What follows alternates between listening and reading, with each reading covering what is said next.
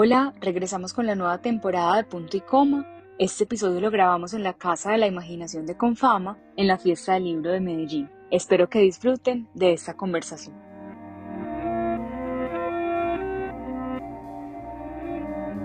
Hoy estamos conversando con la escritora Isabel Botero. Isabel es comunicadora social y periodista y tiene una maestría en escritura de guiones para cine y televisión en Barcelona y una de escrituras creativas en Medellín.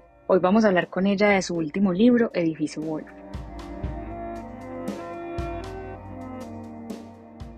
Hola, buenas tardes. Hoy estamos con Isabel Botero. Estoy muy contenta porque vamos a, presentar un poco su, nuevo libro, su primera novela, que se llama Edificio Wolf. Y creo que van a quedar muy animados de ir a, leerla, comprarla, a leerla. Eh, gracias Isabel por aceptar esta invitación. Eh, si quieres empecemos presentándote. Hola María Camila, muchas gracias por la invitación también. Cuéntanos de ti, qué estudiaste, cómo llegaste a la literatura. Bueno, yo estudié comunicación social, periodismo aquí en Medellín y cuando me gradué de la universidad eh, me fui del país durante un poquito más de una década y por allá trabajé, eh, viajé y también estudié. Regresé y mm, estoy vinculada como profesora eh, de guion en la Universidad de Medellín, a veces también soy profesora en la Universidad eh, AFIT, eh, soy guionista y, me muevo como entre esos dos mundos, como el audiovisual y la literatura. Bueno, y tu primer libro, que era un libro de, de cuentos, vine a buscar el desierto. ¿Cómo fue pasar del cuento a la novela? Realmente lo hizo de una manera como muy espontánea, sin, claro, hay un montón de teorías y cosas alrededor de la novela, cómo se construye una novela, no sé qué de la novela, y al principio tuve la tentación como de meterme ahí, yo dije, no, voy a escribir, eh, voy a encontrar mi propia manera de hacerla. Claro, lo que descubrí es que cuando estás escribiendo una novela, evidentemente tienes más tiempo y espacio, eh, las cosas pueden llegar más lejos, no tienes como esa, esa restricción del cuento que es maravillosa también me parece, de poder decir mucho en pocas líneas, pero finalmente el cuento tiene como una energía muy centrípeta, muy, muy, hacia adentro, ¿cierto? No, es, no, se no se expande demasiado.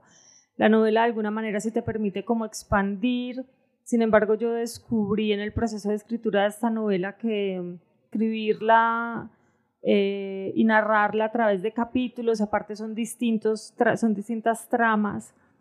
Y yo sí siento que hay algo que en mi cerebro necesitaba empezar y terminar algo en un tiempo eh, corto, ¿cierto? Entonces la novela abre y cierra, abre y cierra, unos capítulos relativamente cortos, y creo que eso también tiene algo como de cuento, ¿no? Como que cada capítulo realmente funciona quizá como un cuento, no sé. Sí, es cierto. Ya hablamos un poquito de la novela, pero antes de esta charla hablaba yo con una amiga. Cortázar tiene una frase eh, muy bonita que dice que con la novela ganas por puntos y con un cuento ganas por knockout. Como lo difícil que es del cuento, también como llegar a la historia, conectar al lector, eh, mostrar toda esa trama en, tan poquitas letras. Claro, hay muchas teorías también sobre el cuento y algunas son como inclusive como muy efectistas, que tienen que terminar de X manera y no sé qué, como unas piruetas ahí, pero yo creo que no todos los cuentos funcionan así ni tienen que funcionar así, ¿cierto?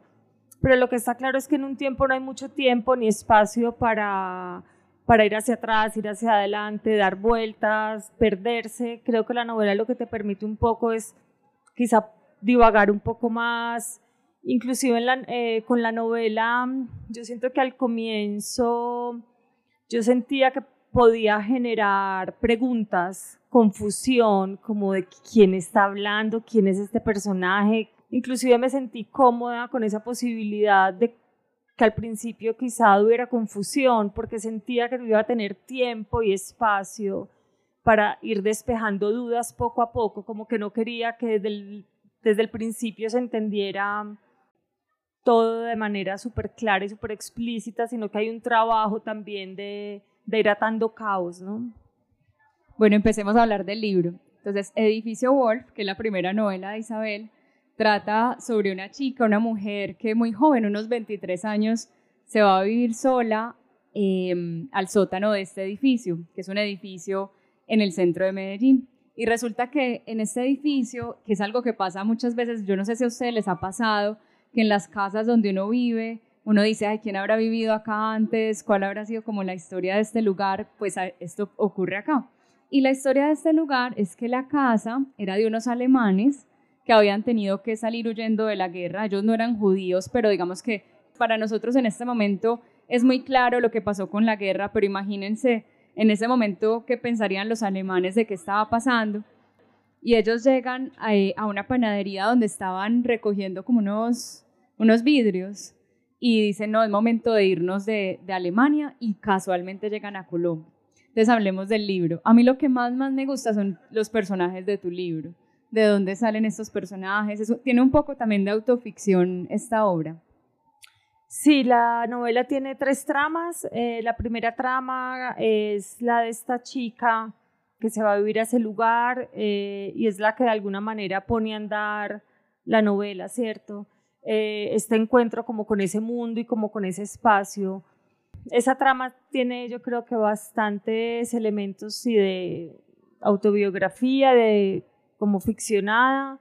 Luego hay otra trama que es la de esa familia, cómo sale de Alemania, esa, eso que contabas de la panadería es eh, la famosa noche de los cristales rotos, ¿cierto?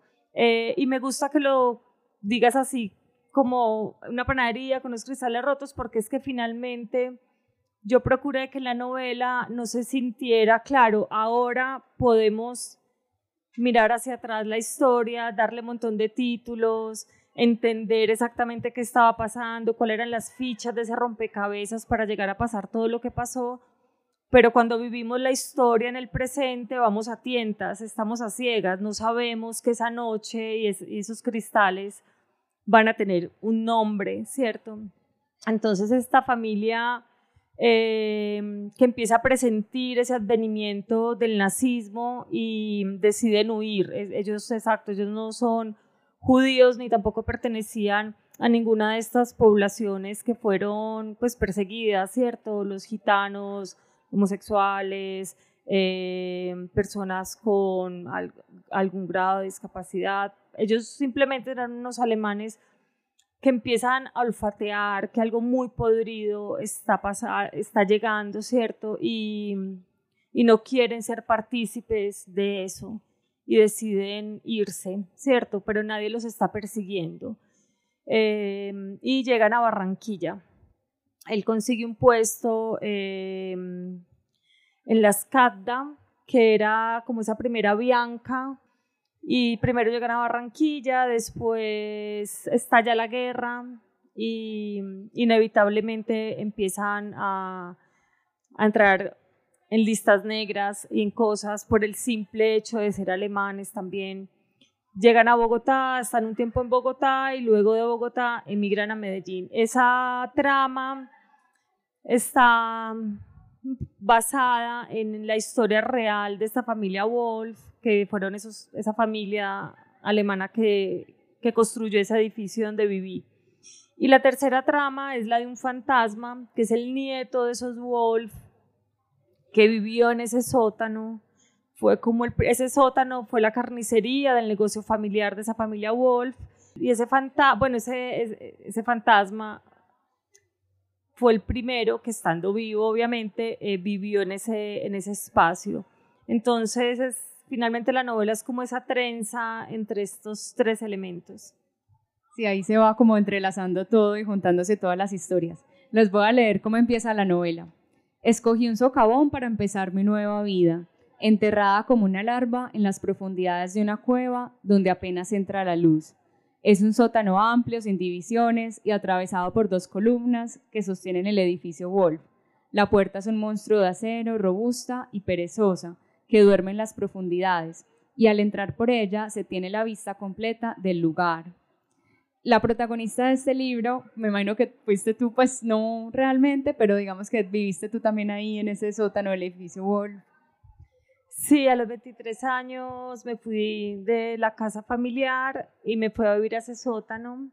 Eh, este edificio todavía existe, queda entre la calle Echeverry y Cuba, al frente del Colegio María Auxiliadora, que hay como un parquecito ahí. Eh, ahí queda ese edificio y realmente ese sótano existe. Eh, y cuando yo llegué a ese lugar, no sé, siempre digo que ah, durante la pandemia en una de las caminadas eh, pasé por allí, justamente lo habían desocupado y el portero me dejó entrar. Y ¿Hace cuánto no vivías ahí? No iba desde que me había ido. Eh, yo me fui, estuve allá del 99 al 2000.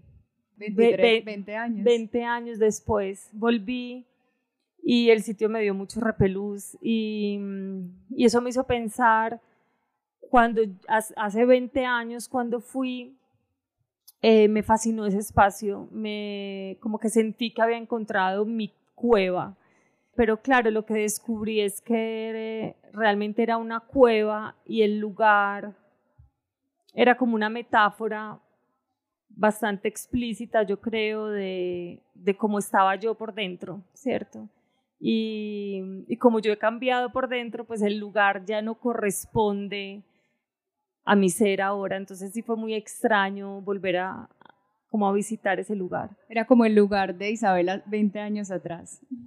Sí, y como el lugar escogí muy bien la palabra larva porque creo que fue el lugar donde yo como que hice la operación de hubo un cambio, una transformación, como una metamorfosis muy profunda en ese lugar. Era el primer lugar en el que yo vivía sola, era la primera vez que yo vivía sola. Eh, y enfrentarme a vivir sola creo que transformó mi vida para siempre. Y creo que de ese lugar, de ese lugar yo salgo eh, a irme del país. Entonces creo que que sí tiene todas como los símbolos, pero no solo los símbolos, sino que geográficamente, físicamente, materialmente el lugar era eso, era como un capullo. Bueno, y volviendo a los personajes, esta mujer que vivió en este sótano, la protagonista del libro, está enamorada de un hombre eh, que tú llamas M. Es el único personaje que no tiene nombre completo. Y me llamó mucho eh, la atención este personaje porque muestra un poco como, como esa forma de ser de los hombres que les ha tocado también muy duro, que no pueden mostrar sus emociones. Sí, como retratas ahí un, hombre muy particular. ¿Nos quieres contar algo de ese personaje? Pues ese personaje en la familia es llamado como el innombrable, entonces me pareció que era el único que no debería tener nombre para no eh, nombrarlo. Creo que como bien lo dices, creo que finalmente es, eh, un hombre em, que representa un poco la cultura, la idiosincrasia de muchos hombres en general, sin entrar en generalizaciones vastas y, que aplanen la complejidad pues, de, las personas. Sí creo que hay como unas construcciones culturales que hacen que los hombres, eh, en este caso el retrato de este hombre creo que es un tipo muy cobarde, es un tipo que le enseñaron que el amor amarra, que las mujeres eh, en vez de proporcionarles cosas hacia afuera, es como que las mujeres somos un lastre, somos eh, seres que no los van a dejar ser espíritus libres, ¿no? Y poder comerse el mundo. Las mujeres, en estos días me estoy volviendo a leer La Vorágine por una invitación que me hicieron a revisitar como el libro para, para unos, unos ensayos y unos, unas publicaciones. Y encontré que este Arturo Cova, cuando emprende el viaje con Alicia, habla de eso, como que encarte esta mujer, como es un lastre, pues muy pesada en mi viaje, soy un espíritu libre, soy un poeta, y esta mujer doméstica, que encarte cargar con esta mujer, y yo siento que un poco M es eso, es como un tipo que se cree muy espíritu libre, que quiere comerse el mundo y que para él una mujer significaba eh, cargar algo que le pesaba. Sin embargo, tampoco tenía, y, digo cobarde también porque tampoco tenía la suficiente valentía para romper el vínculo del todo, sino que lo que iba haciendo era como corrompiéndolo, como para que esa cadena se oxidara sola, pero no era capaz como de abrirla y, e irse, ¿no? Pero también parecía estar enamorado, solo que no lo demostraba. Les voy a leer un pedacito del libro. A los días fui a visitar a Emi. Me había cortado el pelo hasta los hombros y me sentía bonita. Abrió la puerta. Me dijo sonriente que parecía una secretaria. Quise creer que era su manera de hacer un cumplido, pero sabía que no lo era. Me dio un beso y me invitó a pasar. Nos acostamos en su cama a ver una película que pasaban por la tele, pero muy pronto quedó de música de fondo.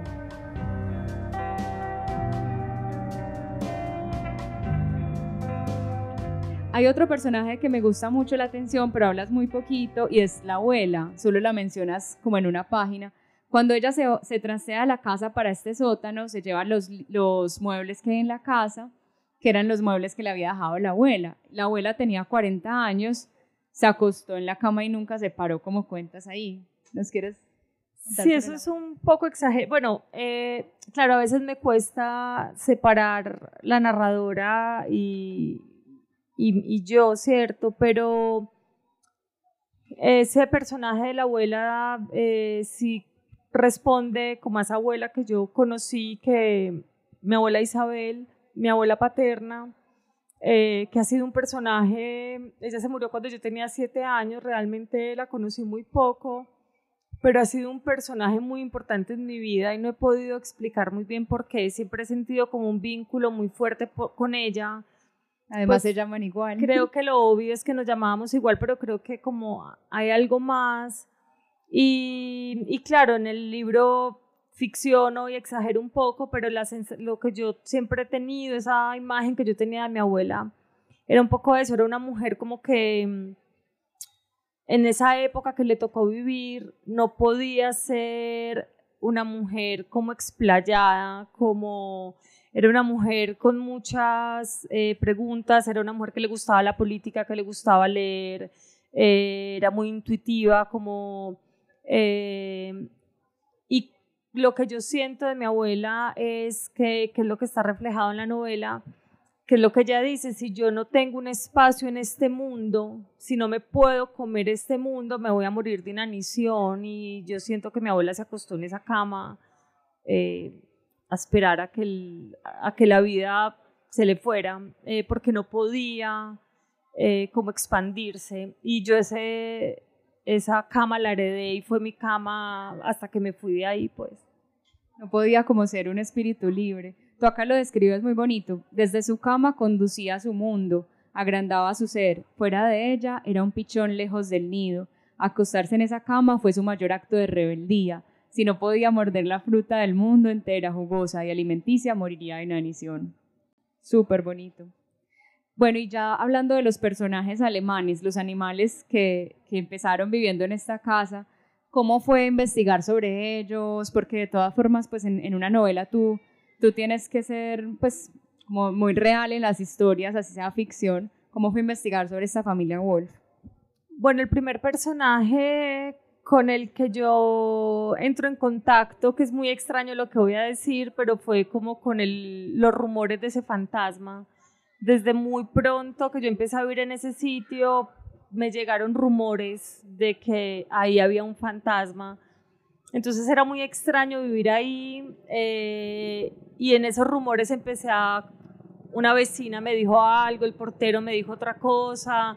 Yo empecé como a armarme el personaje sabía muy pocas cosas, sabía que era como muy fiestero, que se armaba unas fiestas tremendas en ese sótano, sabía que había sido rescatista de la, Cruz Roja y siempre me lo imaginé guapísimo y no sé, yo sentía como una fascinación por este personaje. Sabía que había muerto por una bala perdida. Sabía muy pocas cosas, pero fue como con el primer personaje ya luego yo sabía que esa familia vivía, alguna, algunas de las personas que acaban de esa familia vivían en, un dúplex arriba en el edificio, que eran los que me alquilaban el, sótano, pero realmente no tuve en esa época mm, como oportunidad de conocerlas ni nada.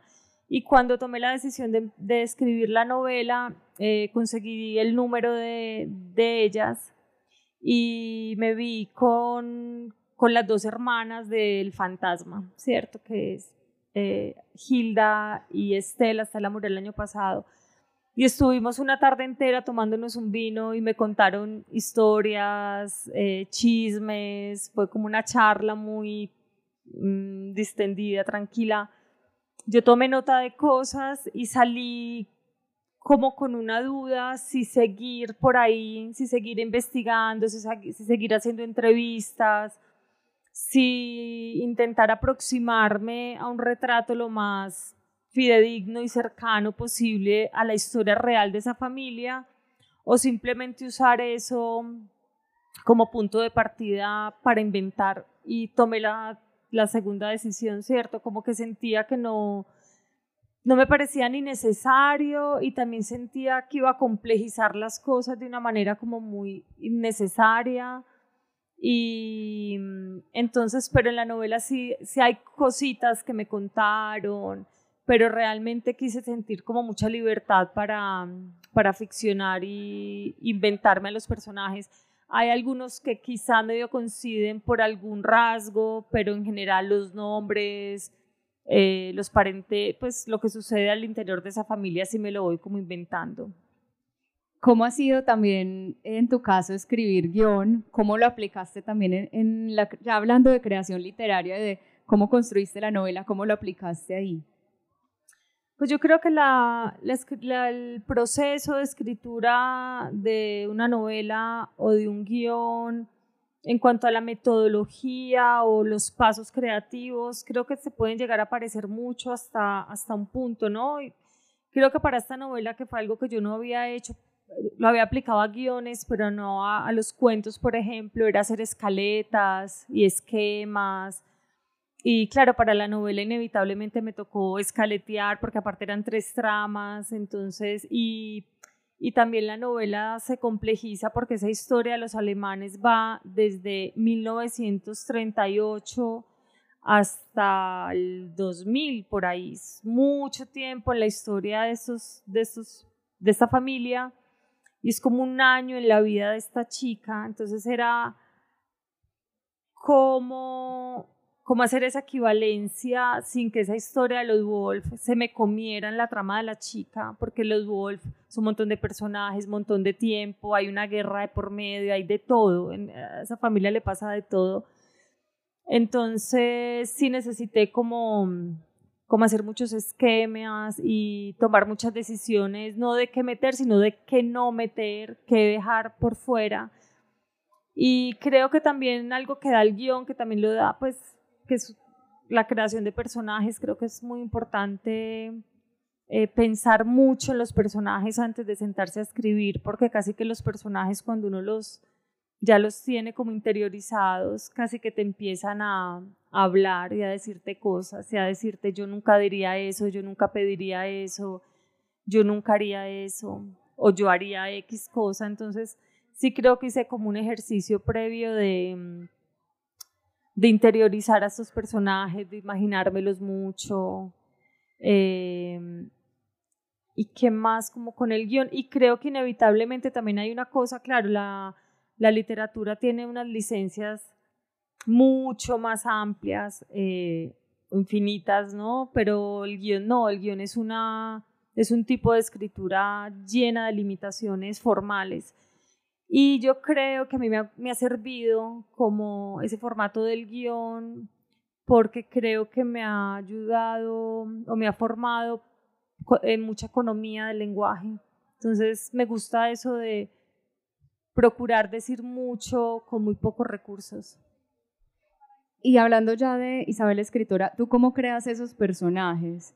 Por ejemplo, en un taller de escritura, que algunos están acá en ese taller, eh, la persona que dicta el taller decía, para crear un personaje uno debería buscar, por ejemplo, la personalidad de alguien, pensar en alguien y, digamos, retratar su personalidad y la parte física buscarla, por ejemplo, en otra persona. ¿Cómo haces tú para construir esos personajes? Yo creo que los personajes terminan siendo como unos cadáveres exquisitos y como unos mostricos de montón de cosas.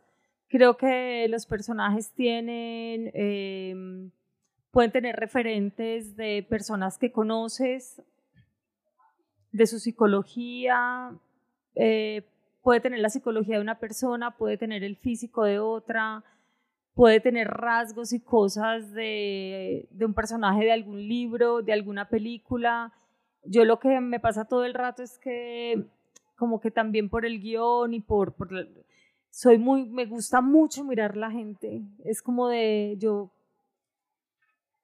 es algo que me, que me produce mucha fascinación. Simplemente sentarme y mirar la gente, ver la gente cómo camina, cómo se viste, de qué hablan, cómo hablan, eh, cómo se relacionan con las otras personas. Entonces creo que a partir de la observación uno va creando como unos mostricos también creo que hay muchas cosas que funcionan a nivel inconsciente. Creo que siempre le damos demasiada importancia a todos los procesos que sucedan como a nivel de la conciencia y muy racionales, pero creo que en un proceso creativo hay demasiadas cosas que se nos escapan realmente a esas decisiones conscientes, sino que hay como un montón de cosas que están sucediendo por debajo eh, pero que están ahí y cuando uno está escribiendo como que salen, hay cosas que uno ni siquiera sabe de dónde salen. Yo, por ejemplo, el personaje, que creo que el personaje que más me costó escribir y con el que más me encariñé es Ernestine. Me parece una señora entrañable, la, la, quiero un montón, como que me encantaría conocer a esta señora. Eh, y la siento muy viva, la siento, siento que, es como un personaje que yo conociera en la vida real. Sí, a mí me gusta mucho eso que dices del, del escritor, pues, y en tu caso de que se fija de qué está pasando, como un poco muy curioso, porque, por ejemplo, hablábamos hace días de que a veces las historias están ahí. O sea, uno conoce a una gente con unas historias, pero uno como que no les presta atención y, y, en cambio lee y dice, ay, pero esta persona, ¿por qué escribió eso? Por ejemplo, en un club de lectura que tenemos de Tomás González, hablábamos, es que Tomás vio unas historias y dónde las saca, pero es que las historias están ahí, nos falta es como, como esa curiosidad o de pronto como ser un poquito más chismosos, pero no pues de los demás, sino como de la vida misma, estar más presentes para encontrar esas historias. Sí, y que finalmente Claro, hay historias que son muy rocambolescas y muy, claro, uno podría pensar que esa, esa, esa, toda esa aventura, esa familia Wolf, pero realmente esos son como los juegos pirotécnicos que se apagan rápido. Yo creo que una buena historia no necesita grandes acontecimientos eh, a nivel externo, ¿cierto? Sino que realmente todo el tiempo estamos los personajes y nosotros, pues que finalmente los personajes lo que son es como la representación de esta naturaleza humana que somos todos, a la que todos pertenecemos. Finalmente esos, esos acontecimientos externos son finalmente como el hilo conductor que, que, que los mueve, pues como los deseos conscientes, pero debajo de eso también están pasando un montón de cosas que a lo mejor si es como esa teoría que hablan del iceberg, ¿cierto? Vemos una cosa muy pequeña, muy sencilla,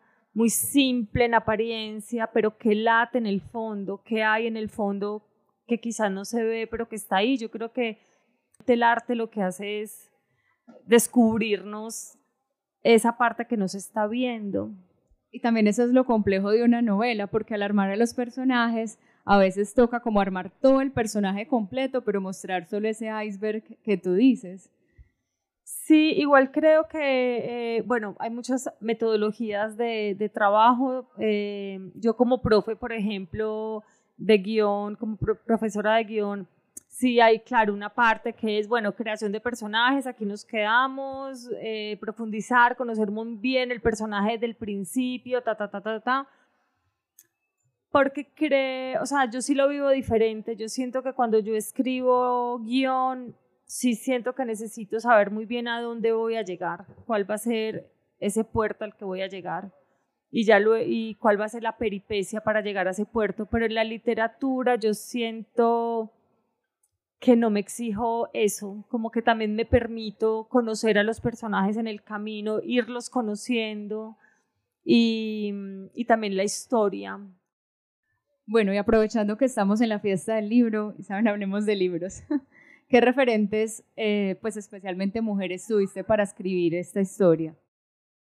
Pues fue muy bello lo que me pasó, creo. Yo de repente leí, descubrí cuando eh, eh, Olga Tokarczuk se ganó el Nobel en el 2019, yo estaba empezando a escribir esta novela, leí un libro de ella que se llama Los Errantes y ese libro me pareció muy raro, muy complejo eh, y me encantó esta mujer y ella es polaca y entonces como que me dio curiosidad de saber como de conocer más escritoras de Europa del Este y llegué a Herta Müller y luego llegué a Agota Christoph y, y esas tres mujeres me parecieron fascinantes, ¿cierto?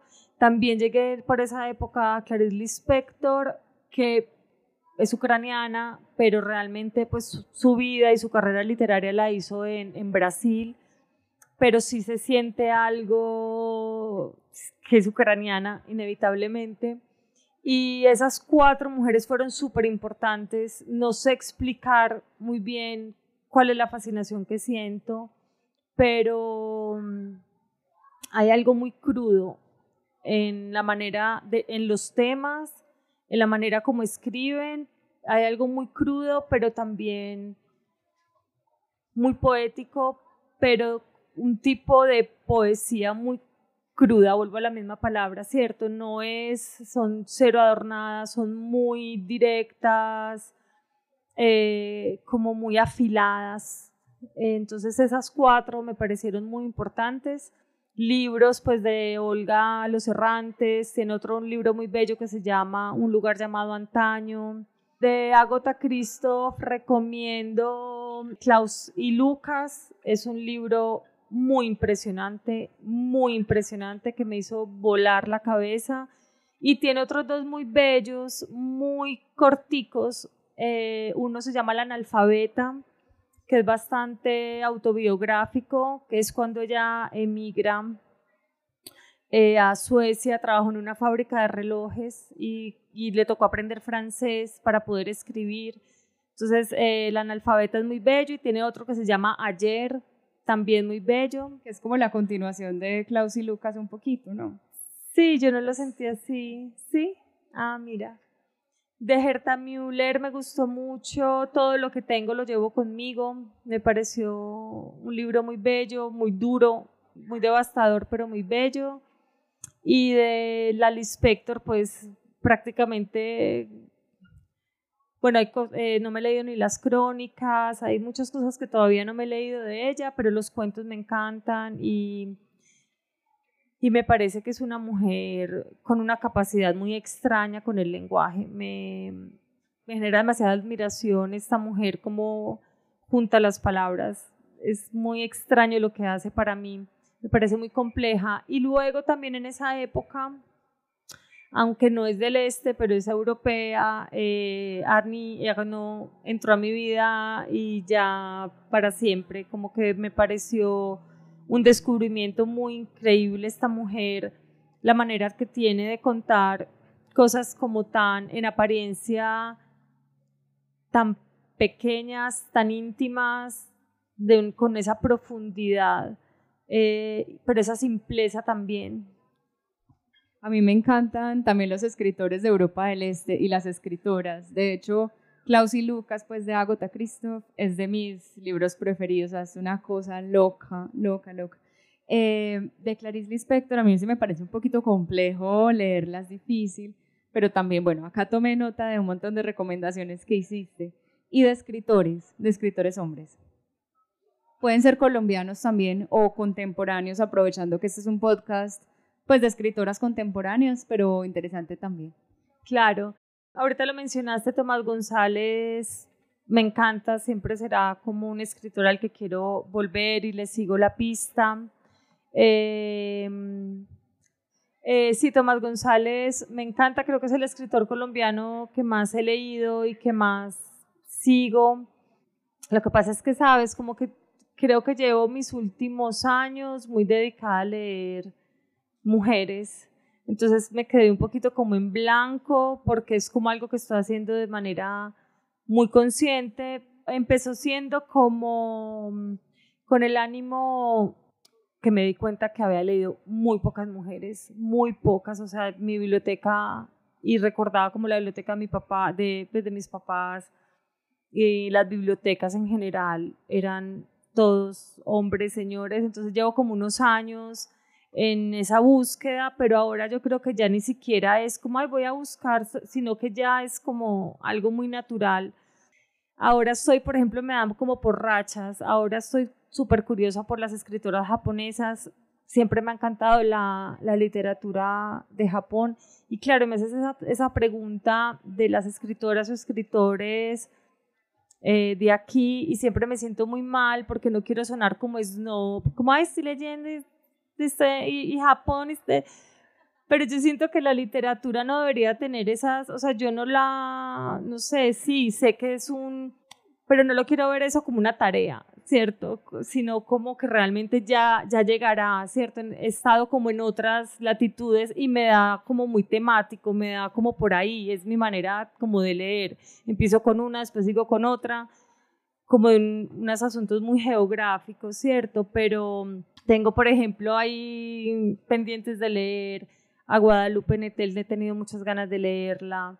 Eh, creo que en este momento en Latinoamérica hay, está sucediendo cosas muy interesantes, entonces estoy ahí, pero no en este instante no las tengo tan frescas. No, pero me encanta lo que dijiste de la biblioteca, de que ya estés leyendo más mujeres, porque el podcast Punto y Coma nace de ahí, de que pues siempre hemos leído más hombres que mujeres y la idea es empezar a conocer un poco más de estas mujeres que están escribiendo, sobre todo pues jóvenes como tú, escritoras contemporáneas, eh, porque también es una mirada muy distinta de la vida y también pues de la escritura. O sea, siempre hemos leído hombres y uno lee mujeres y es como, wow, es ver muchas cosas de la vida misma, pero con esa visión femenina que pues nos hacía mucha falta en la literatura. Yo creo que para cerrar podemos hablar de eso. ¿Por qué leer más mujeres o por qué leerías a alguien que lea más mujeres sin tener ese tema pues del feminismo, del machismo, sino precisamente pues como porque nos hace falta leer más mujeres? Pues como te comenté, yo creo que yo eh, empecé a leer más mujeres un día organizando mi biblioteca que me di cuenta que no tenía prácticamente ninguna mujer en los títulos tenía mujeres en poesía, recuerdo que tenía como Alejandra Pizarnik, tenía la de Mick Dickinson, tenía como unas mujeres pero como en poesía. Y empecé como a buscar y mm, empecé a leer más autoras. Y ya como te digo, creo que se volvió, ha sido como un descubrimiento y no he parado, como que seguí ahí, estoy un poco en ese, todavía como en un vórtice de descubrimiento Em, de, de la cantidad, aparte no todas son autoras jóvenes, o sea, estoy leyendo como de muchas generaciones y darme cuenta que realmente ha habido en la historia de escritoras muy, muy, muy increíbles que en general son muy desconocidas, la gente no tiene idea quiénes son. Entonces, Sí, como que esa curiosidad inicial no se me ha agotado, entonces como que todavía sigo eh, en, en, esa búsqueda, ¿cierto? Eh, y no es que esté negada a escribir o eh, a, a leer hombres, ni mucho menos, no quiero que suene así, pero en este momento estoy como en ese plan. Y no podemos terminar esto sin hablar algo que tiene que ver también con este tema y es, a ti que te gusta tanto el cine, que eres cinéfila, digamos que ahora también estamos viendo muchas directoras, muchas directoras de cine. ¿Alguna recomendación que nos quieras hacer ya también para cerrar? Pues en general, yo creo que durante mucho tiempo, cuando se veía inclusive, pues por eso hay, hay tantas historias de mujeres con seudónimos, porque las mujeres no iban a tener lectores si el libro estaba firmado por una mujer y creo que con las directoras también pasaba algo muy parecido, ¿cierto? Como que generaban sospecha entonces un poco la invitación es todo lo contrario, cuando vean eh, esos nombres con más ganas y curiosidad salir como a explorar, o sea, inclusive con más ganas también, pero también o, con las mismas, ¿cierto? Pero no dejarse como prevenir, asustar, tener esos prejuicios de, uy, pero es que eso está cierto. Yo creo que ya eso, eso se cayó por su propio peso, yo creo que ya no es, pero yo sí siento que todavía hay unos pequeños prejuicios, ¿no? como de, mm, ¿será que sí es buena? ¿Será que sí vale la pena gastarle la boletica? ¿Será que sí es, voy a invertir en este libro? Entonces creo que ya es hora como de quitar completamente ese prejuicio y al contrario, que eso sea un aliciente, ¿no? Bueno, Isabel, mil gracias por aceptar esta invitación y mil gracias a ustedes por venir a escuchar el podcast en vivo. Muchas gracias.